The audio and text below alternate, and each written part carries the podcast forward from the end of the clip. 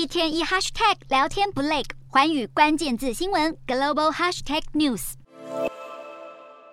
十六号，香港南华早报报道，美国商务部实体清单再纳入三十六间中国企业，其中二十一间是 AI 人工智慧晶片研发、设计、行销和贩卖的主要公司，与中国国防部密切相关。七间企业与中国军方发展及因素和弹道飞弹系统有关，理由是中国致力于取得和借助人工智慧等先进科技来从事军事现代化和侵犯人权等行为。而专攻 AI 晶片的寒武纪科技和中国最大的 3D 储存型快闪记忆体制造商长江存储都赫然在列。而十二号，北京当局已经宣布就美国的晶片禁令一状告上世界贸易组织争端解决机制。此外，这一份所谓的实体清单被视为是美国贸易黑名单，先前华为和中芯科技都已经被列入。分析指出，登上美国商务部实体清单的公司，几乎不可能合法的直接或间接取得美国半导体制造科技设计和其他的智慧财产，将阻碍其生产潜力。